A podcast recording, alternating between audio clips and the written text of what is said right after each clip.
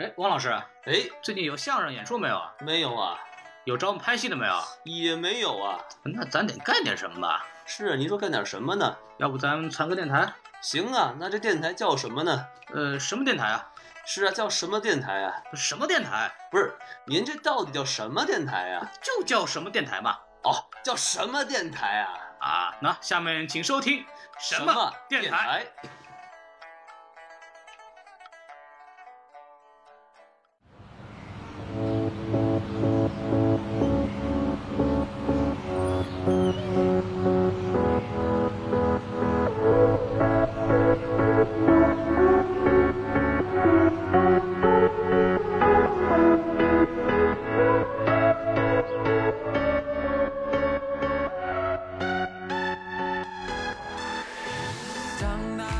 欢迎收听新的一集什么电台啊？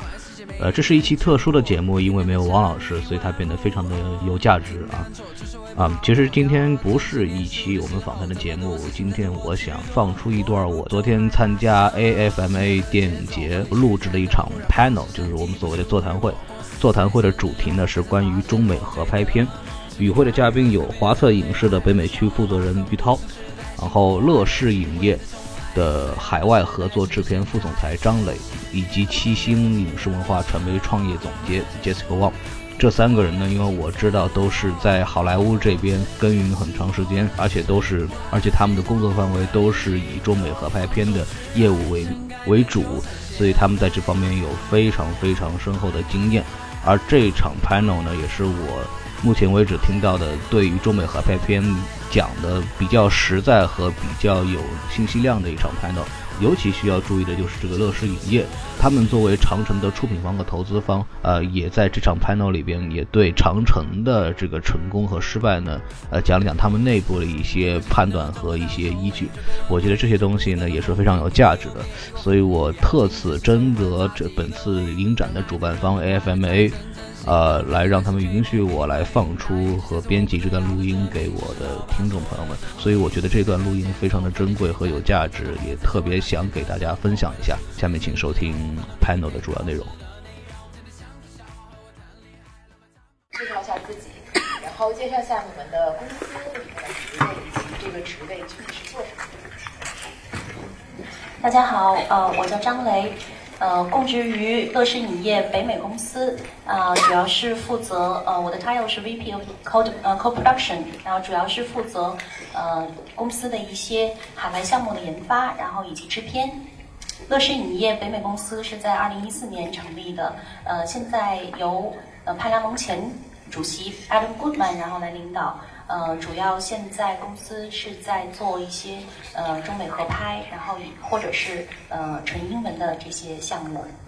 大家好，我叫 Jessica 王，中文名王静熙，现在就职于七星娱乐集团做 Creative Executive。啊，我的日常工作主要是项目的研发，就是 development 阶段。但是实际上 development 阶段当中也跟很多跟 casting，包括跟 financing 相关。一会儿我们可能会聊到。那七星影业是由啊投资人吴峥先生成立。啊，我们办公室从二零一二年开始就已经在洛杉矶成立。啊，到现在为止大概有四年的时间。啊，和刚刚呃张总的项目基本上差不多，我们也是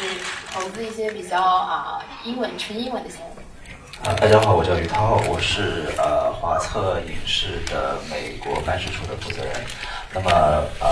华策可能没有乐视那么出名啊，所以呃有些人可能还不是那么清楚华策，所以我肯定也可以大概说一下。那华策是在呃中国的一家上市公司，那我们呃全称现在也叫华策克顿集团。那么呃主要是。最开始主业是做电视剧，做了大概二十多年了。现在现在国内最大的这个呃电视剧内容的这个提供者吧。那么大家知道的像《三生三世》啊，《锦绣未央》啊，呃，包括之前的一些什么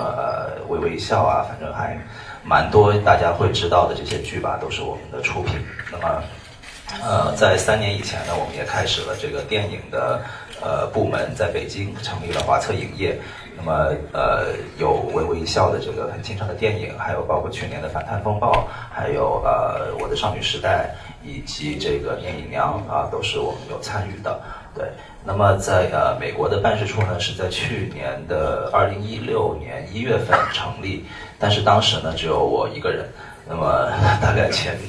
呃有前面半年吧，七个六半年到七个月的时间，呃我在这边就是摸索。呃，到底在这边采取一个什么样的业，就可以做一些什么样的业务吧？啊，那在八月份的时候，我们开始有办公室，开始聘请呃团队。啊，我们现在公司可能有大概十，加上实习生可能有十多个人吧。今天可能有一半的人都都在现场。谢谢谢谢你们各位 panelist。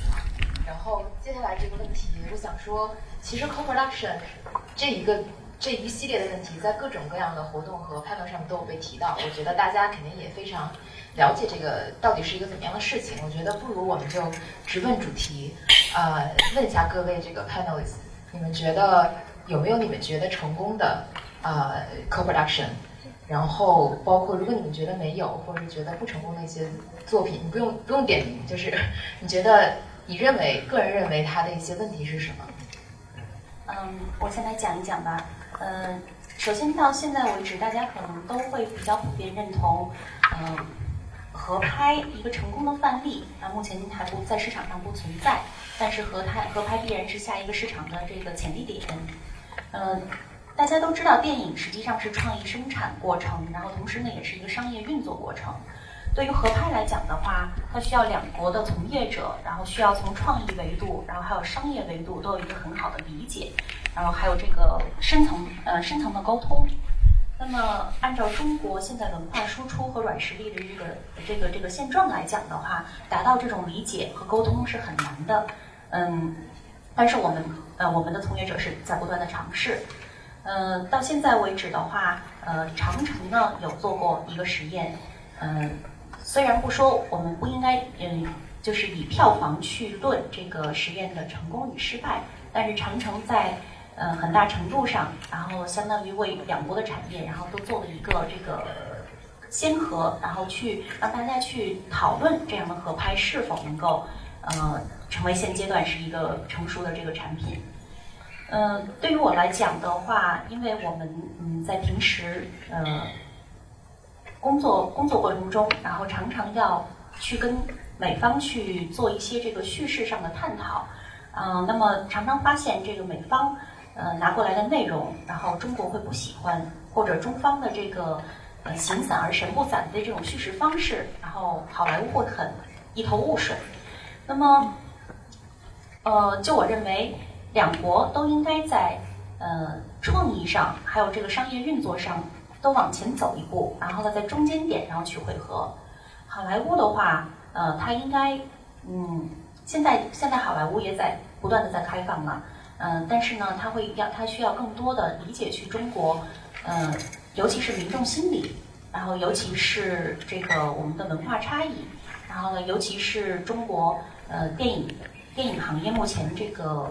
独特的呃商业操作习惯。然后对于中国来讲的话，我们产业规模和产业化这个进程，啊虽然在加快，但是还是没有达达到一个全球的这个范围。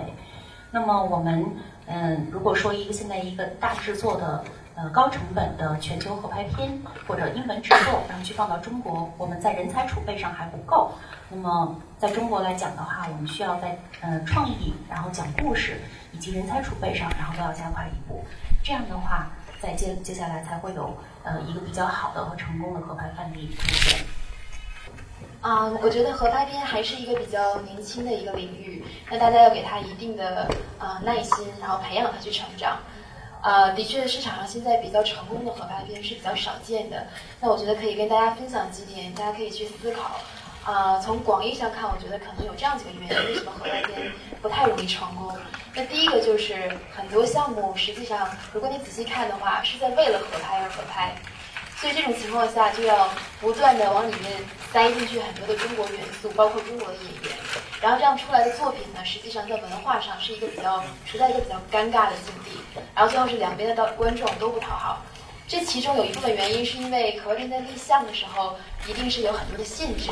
然后我们为了迎合这些限制，所以就不得不去牺牲一些啊本身在故事当中可能是比较有机的一些成分，所以说这是一方面原因。另外一个原因，我觉得啊、可能要回到最原始的问题，就是说，先抛开它是不是合拍片与否，首先看它是不是一个好的故事。就好多时候，我觉得它都不是一个好的故事，就不可能是一个好的电影，就无从谈起它是不是一个好的合拍片。那现在很多的美国的制片人公司，包括独立制片人来说，啊，对中国都是抱有很大的热情，然后想跟大家一起去合作。可能在座的各位都有感受，在 party 啊或者是 mixer 上面，如果你说你是中国人啊，可能会有人愿意上上来多跟你讲几句。但是这个时候，我觉得大家选选取材料的时候一定要小心，很多时候会拿拿出一些，比如说啊比较压箱底的东西，可能作为电影来讲都不值得都不值得他去投资这种啊人力、物力和财力把它把它拍出来。啊，另外一个原因，我觉得就是说，大家对于合拍片的期待，可能是最终一定要达到一个两岸市场都双赢的这样的一个局面。这当然是比较理想的一个局面，但是实际上这是一个就是说啊，东西方的文化鸿沟实际上是非常难逾越的。前几天我也是看到一篇文章，我觉得非常有意思，可以跟大家分享。呃，中国可以说是中，就是全世界范围来来看，在电影方面是唯一一个还在大踏步增长的一个市场。但是其实中国的市场增长主要是依靠三线、四线和五线的城市。那这些城市的观众，他和好莱坞的观众之间存在着一定的观影上的差距，可能欣赏的水平不同，可能欣赏的口味不同。所以说，成功的合拍片，我觉得你你要突破这些，实际上非常是肯定不是一件容易的事情。所以我觉得合拍片有的时候需要一些机缘。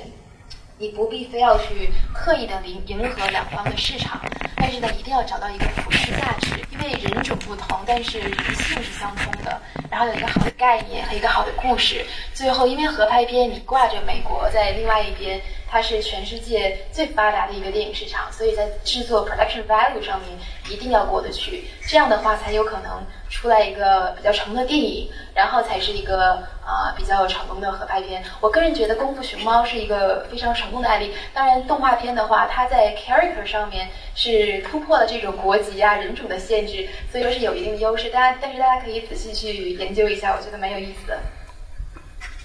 呃，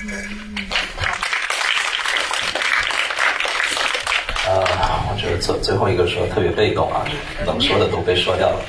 呃，但是我的确我可以 elaborate 一下刚才呃呃静熙说的，就我一直觉得说在现在呃合拍片的一个瓶颈啊。呃，当然，我们说这个合拍片瓶颈是针对于说我们想让它在两个市场都能够成功的这样的一个心态的时候，其实很大的一个瓶颈就在于刚才说的，其实有呃这个种就是种族人脸的这样的一个问题，还有语言的问题，就是你这个片子到底你的主语言是中文还是英文，你的最主要的角色到底是中国人还是呃外国人，那。我们就是可能非常不想去承认，但是呢，实际上市场的反应真的你会发现，如果说我的这个中文要中文是主语言，然后中国的角色是一个主要的角色的话，那么在美国，它的确是很难达，在国际上很难达到一个特别好的一个呃吸引观众的效果。那么呃。再加上现在很多的合拍片的项目，它的这个 creative 的这个 process 都是非常强硬的，呃，为了合拍，为了满足那些条件而硬加的一些中国的元素。这样这样的话，不是说从一个。故事本身的一个需求出发，而是呃，就看哪个电影能我我能加一个角色进中国中国中国脸进去就加进去了。这个人可能也没有角色，可能没有没有台词，可能也没有，就对故事本身也没有什么呃推动。说白了，你换成任何一个人，可能并没有什么影响。那这样的情况下，这个它它就是一个，其实说实话是一个不太健康的一个产物。那么呃，那我个人觉得说，为什么《功夫熊猫》它可以应该算是我们现在意义上最成功的合拍片的例子？那它恰恰就是因为它能够突破呃人脸和语言的这两个障碍。那么呃，这也是为什么现在可能很多的公司都在尝试往这个动画片的方向去去探索的一个原因啊。那么这个是我的一点想法。那我觉得说如呃。在形式上哈、可能可以给大家分享，就是我觉得像《尖峰时刻》这样的电影，如果在今天重重新的再出现的话，它可能会是一个比较合适做呃合拍片的题材，因为它非常呃，就它的故事上就是把这两个人放在了一起，而且卖的卖卖的东西是不一样的。中国这边卖的是功夫，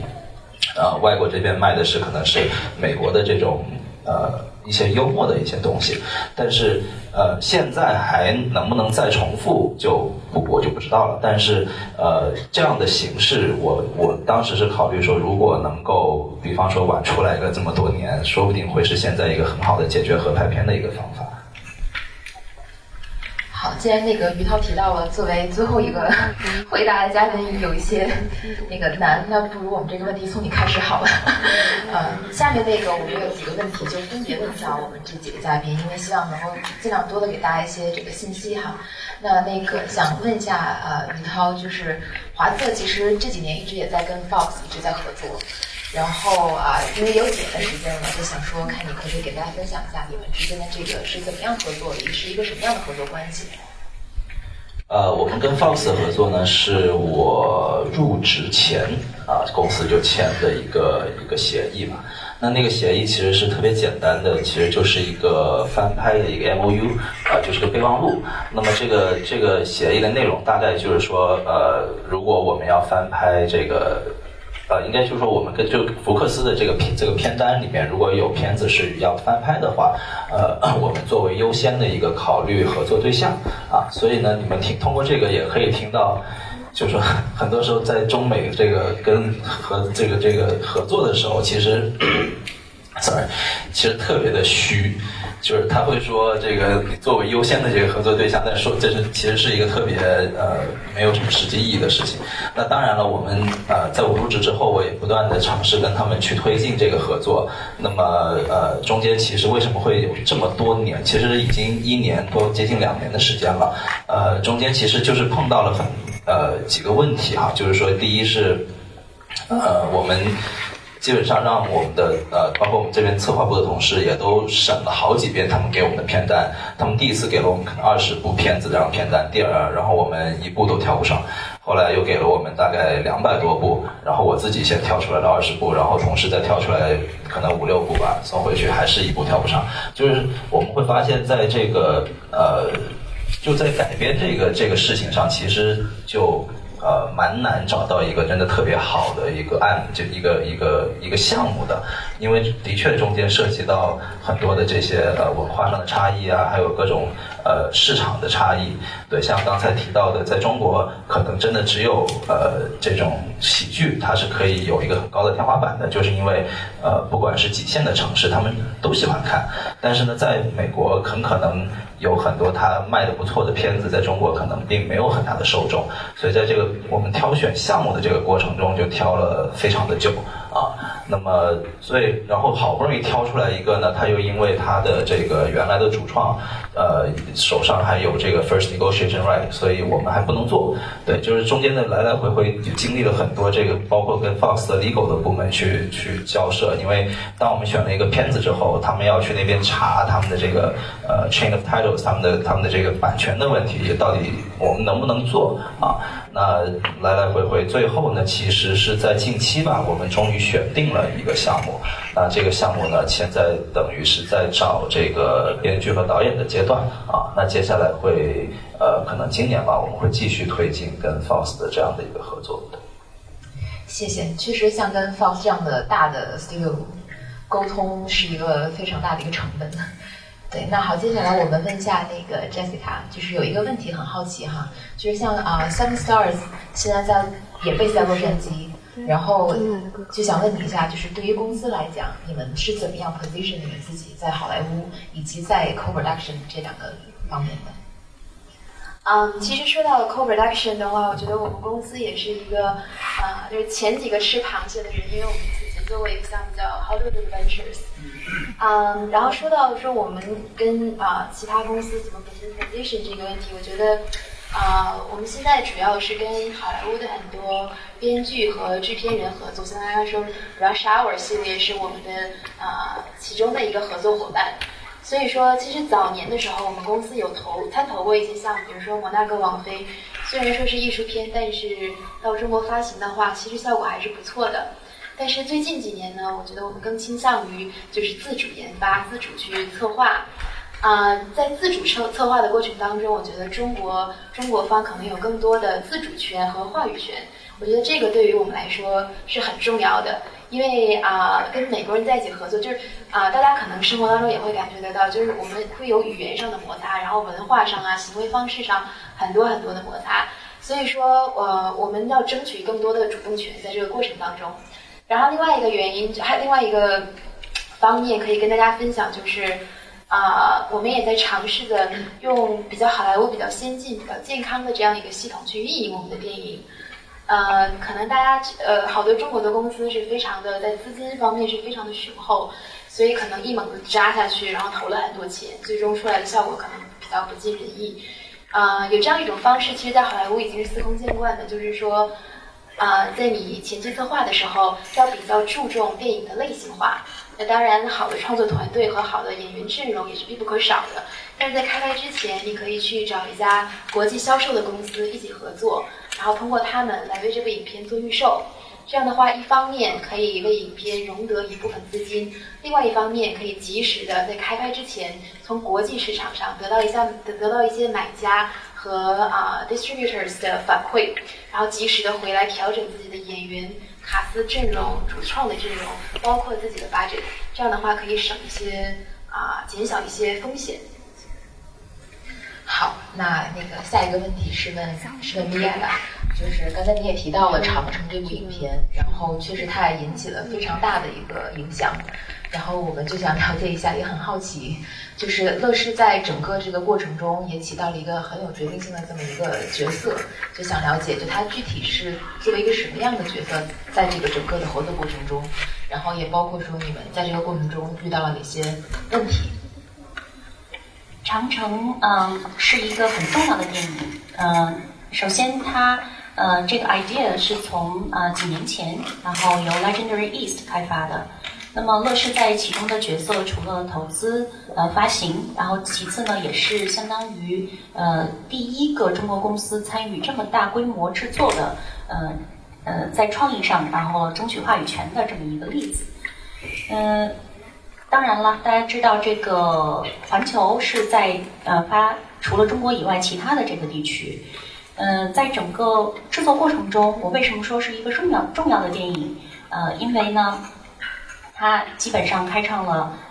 呃整个剧组里面最大剧组里面整个这个中中西方这个演职人员，呃，是最国际化的一次。然后同时的话，呃，在长城之前，可能没有一个中国呃。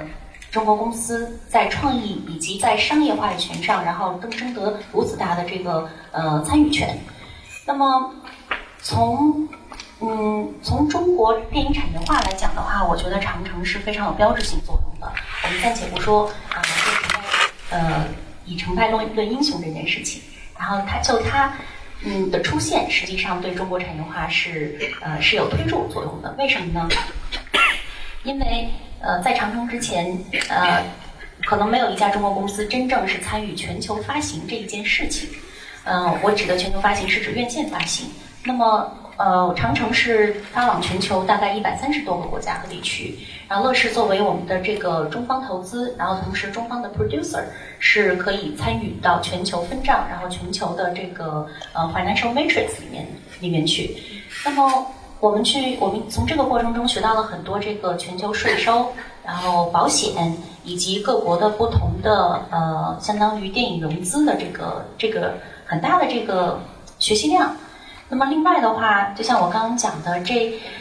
整个剧组里面，然后有那么多的双语制作人员啊，这也相当于为中国电影产业培养了一批呃中流砥柱。将来再有这个我们国际性国际化的制作的时候，然后比如说去青岛，比如说去万达，然后大家都会起码能够在当当地找到人才。嗯，那么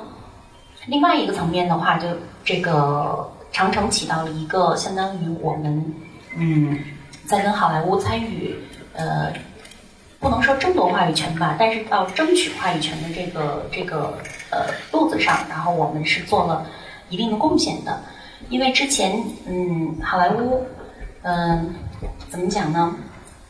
实际上是呃开始慢慢尊重中国市场，他们愿意在创意过程中，然后听取中方的意见。但是可能呃常常我们会感觉到我们呃 we don't speak the same language。然后那么长城的过程中，相当于我们的创意和这个商务人员，呃，乐视在这方面，然后都学到了很多东西。嗯，另外的话，呃，如果说长城，呃，长城是，所以我说的长城在这个中国电影产业化是一个比较重要的这个这个事迹，但是。乐视北美的话，然后接下来主要是不是以做合拍片，然后呢为基本原则，我们只是以讲好故事为基本原则，所以合拍片只是不去追求这个形式。然后呢，如果一个故事需要有中国演员，需要有国外演员，然后能够在这个故事中 make sense，然后我们才去，然后去考虑。我们那个因为想把更多的时间留给观众提问哈，那我们再来问最后一个开放的问题。就是刚才就是米娅正好也提到了，就是大家在这些年的这个从业经历里面，包括经历了合拍片从开始到结束，你们有没有自己啊感觉到这个合拍片这一个板块有一些什么样的变化？比如说在形式上，呃，大家觉得院线电影可能比较难做，因为它涉及的方方面面比较多，然后规模比较大。那好，我们可以往呃，比如说网络上面去走，网络电影或者是网络剧集。然后，或者是像那个下午周老师提到的艺术这种电影，然后包括可能是像都是可能现在有一些自己的这个 strategy 上的一些变化啊，请这个几位 panelists 来聊一聊你们自己的一些啊感受和分享给大家。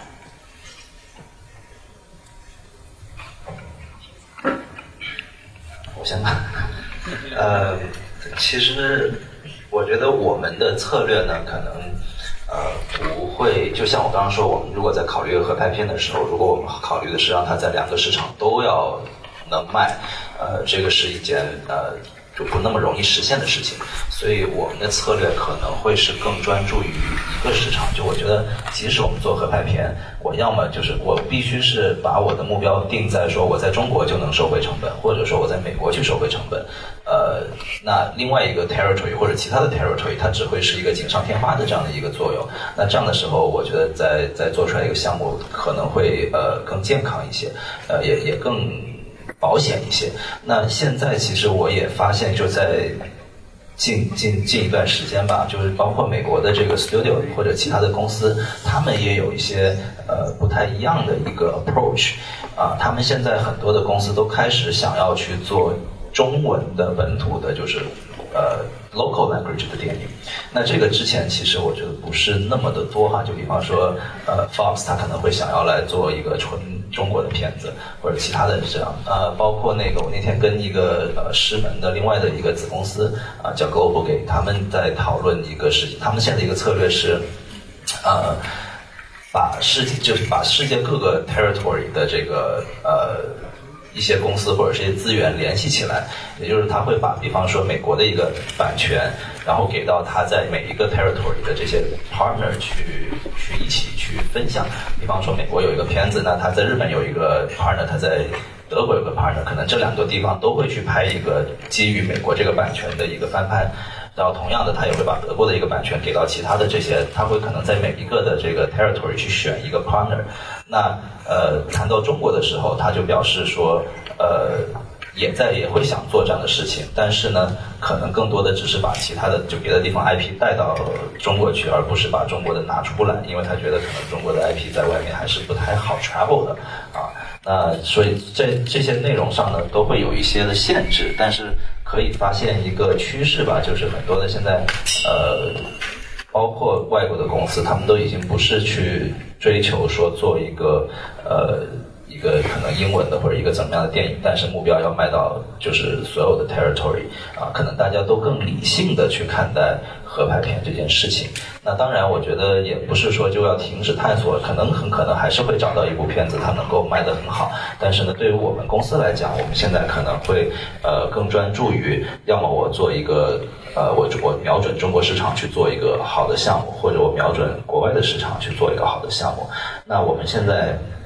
呃，我们北美公司这边也呃也有一个这样的一个编剧团队。那呃，我们是其实就尝试在用美国的呃方式来做中国的内容。说白了，就比方说用一个美剧的编剧史的这样的一个概念，这样的一个呃开发方式去创作呃服务于中国的，比方说样呃网剧这样的内容。因为网剧它的形式跟呃美剧特别的像，那中国的电视剧跟美剧结构是不一样的，但是网剧很相似。对，那通过这样的一些尝试。吧，尝试先去把我们中国的这种，呃，我的愿景啊，是希望是通过这样的方法，能够让观众看到更多的中国内容，但是是用美国的这种讲故事的方式、节奏、结构来培养大家的一个兴趣，然后也让大家不会就是只看呃某一种喜剧片或者怎么样，让大家这个口味慢慢的可以更加多样化。那可能之后呢，呃。这些东西都会更加的，就是全球化的这个进程可能会进行的更顺利。那么，当然我们也在找呃新，就是我们也会有新的这个新锐的导演的计划呀，或者是其他的，哪怕是摄影啊、演员呀这些计划，所以我们都一直在呃持续的去物色呃新的这种制作人的力量吧，或者年轻的这样的电影人的力量，然后来呃希望是能够呃给这个中国的这个事业去添砖加瓦吧。那个看一下 Jessica 有没有想补充的？嗯，我觉得提到网剧，我觉得这是值得年轻人去思考的一个啊一个方向。因为其实作为合拍片来讲，对于美国的公司来说，他们之所以想做合片，是因为啊合拍片可以享受到国产片的待遇，这样的话后期的话可以多分一些票房。但是对于网剧来说呢？啊，现在无论是从制作规模，还包括投资啊、体量上，它还可能没有成长到这样一个能吸引他们想要去做这种合拍的这种程度。但是其实我觉得另外一个原因，做网剧就是说啊，我们中国现在很多这个网络平台上的项目，其实说实话，从啊前期策划也好，production value 也好，跟院线电影还是存在一个很大的差距的。所以说啊，但是反过来说，我觉得这个对于年轻人来说也是一个机会，因为这势必就认就就意味着网剧的门槛可能比较低。那既然既然这样子的话，那为什么我们不去考虑做这件事情呢？所以说，我觉得啊，可能等有一天中国的网络平台的自制剧能够达到像美国的 Netflix 这样自制剧的水准的话，中国的网络合拍肯定会有另外一番非常好的景象。我觉得不论是院线电影还是网络电影或者网络剧，它都是内容的文本形式。呃，只有呃当前紧当，呃我们需要，然后有合拍这个需求的时候，或者是在故事上 make sense 的时候，我们才去追寻呃合拍这种形式。呃，不然的话呢，啊大家只是专注于讲一个好故事就够了。乐视影业的话，呃目前北美这一块儿，我们也是主要专注于做三种项目。第一个的话是呃英文纯英文，然后为了 global audience，然后去做一个内容，当然也要依托于乐视在中国呃比较庞大的发行体系，然后以及在中国已经有的这个呃呃 streaming service，然后我们去尝试开开发不同的 IP 的文本，然后包括一些比如说英文的内容，同时在做这边的院线电影，然后同时会做呃会跟乐视视频，然后去做一些开发一些线上的剧集。呃，第二个方面的呃开发方向呢，是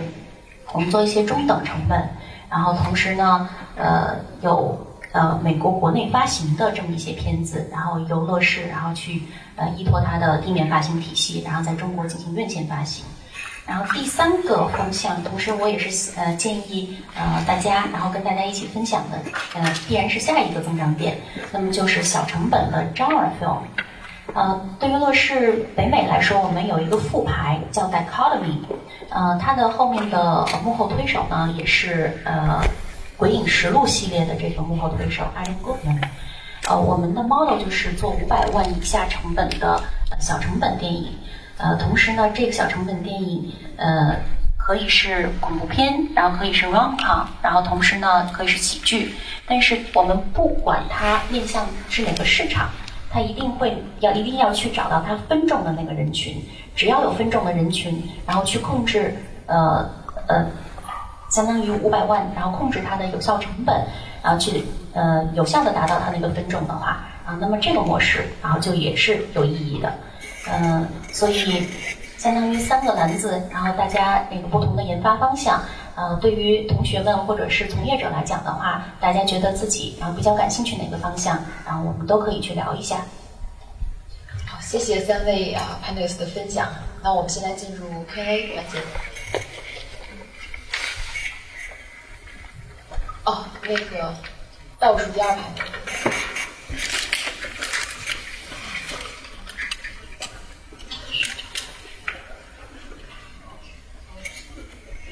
喂，你好啊，我叫 Bobby 啊，我有个问题想问一下米娅啊，就是你刚刚说到这个你们公司投做这个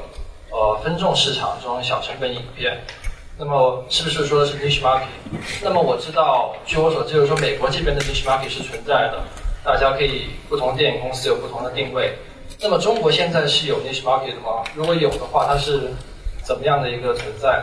谢谢。呃，谢谢你的提问。我刚刚主要讲呃，乐视美国呃这个这方面的研发方向是五百万美金以下的小成本电影。嗯，对于中国那一边呢，呃，我可以这样说：一，现在我们中国的平台型企业、平台型电影公司越来越多，然后因此呢，啊，给这个不同的电影创作者这个创作空间也越来越大。可能以前我们在讲院线里面小成本电影和小成本恐怖片达达不到一个很好的效果，可能最多最多的天花板也就是三亿，啊，三亿都是一个就是相当于 hit，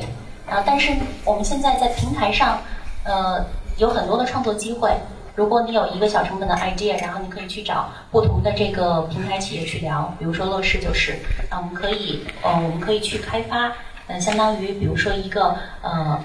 呃，horror 恐怖恐怖片的，然后这么一个合集，然后或者是小成本喜喜剧爱情电影的合集，然后这些我们都是开放的。三位嘉宾，你们好。嗯，我想请问一下，就是呃，尤其可能更针对乐视影业，因为乐视是有自己的呃网络的播放平台的，所以也是有有这样的 ac 就是 access。For 啊大数据这样的一个一个这样的 big data 的这样的一个能力，所以我在想，乐视是否有在未来的呃影视自己制作 content 的时候，会想要利用大数据来呃进行自己精确的 audience 定位，以及如果说已经有这样的尝试，这样的尝试的精准度有多高？是否这样的大数据的运用可以避免以后长城这样的悲剧再次发生？然后，所以想想请您来指导指导一下，理解。嗯，首先，自从 Netflix 呃通过大数据制作了《纸牌屋》以后，然后基本上所有的视频网站做自制内容的时候都会利用数据。尤其乐视的话，它是一个呃 IT 企业。那么我们会支撑我们的这个大数据库，呃，去呃进行观众的流量导向，去首先是观众的人群画像定位，呃，那么比如说我们拿到一部片子，然后呢什么样的人在看它，然后这个是需要大数据支撑的。我们可以做的是，然后依托乐视大概在国内有五千多万的会员，然后我们在会员的这个所有的数据收集上，然后是有一个积累的这个这个参考价值的，然后。有人群画呃人群画像了之后呢，然后我们如何把这些呃人群然后去导向从线上去导向线下啊去真正买票走进电影院，然后呢，那么我们的是实际上一直这个这个模式是引以为豪的，我们叫 O to O 的营销模式。啊，先把线上的这些会员啊，会炒定一定的热度，然后，其次呢，会向呃这些会员找到一个他们分众的这个人群画像在哪里，然后去会向他们去推送我们的这样这样的要发行的内容，然后之后呢，通过我们乐视呃乐影客的这个呃叫 ticketing service，然后我们会把它去导入呃线下的这个影院去做观影。嗯，对于这是首先这是营销层面的，然后对于创作层层面的话，大数据一直是呃一直是一个支撑。现在相当于大数据是一个 buzzword，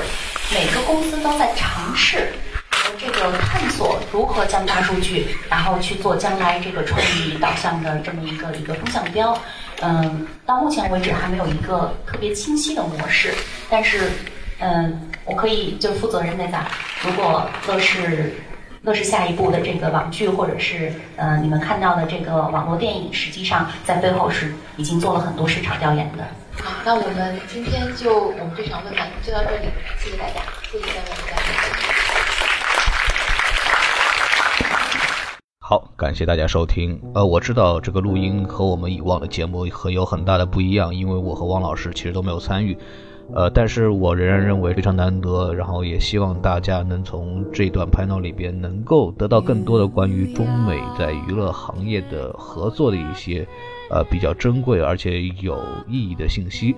如果大家喜欢的话，我也会尽量去参加更多的活动来呃录制这样的内部的一些交流和一些看法，呃播放给大家。再次感谢电影节的主办方 AFMA，然后他们会在。今明后三天和知名的电影公众号深交来做一场长篇的放映会，呃，地点在洛杉矶的 Downtown Independent Theater。在这几天的放映里边，我们会看到过去国内一些小众的文艺片，以及他们会重映《烈日灼心》，并且邀请呃本片的编剧焦华静来现场和大家交流。呃，会展映的影片有呃《清水里的刀子》《烈日灼心》。无土、路边的野餐、老石以及八月，非常欢迎在洛杉矶的各位能够能够点击我们在节目描述里的链接来买票，并且参与这场活动。谢谢。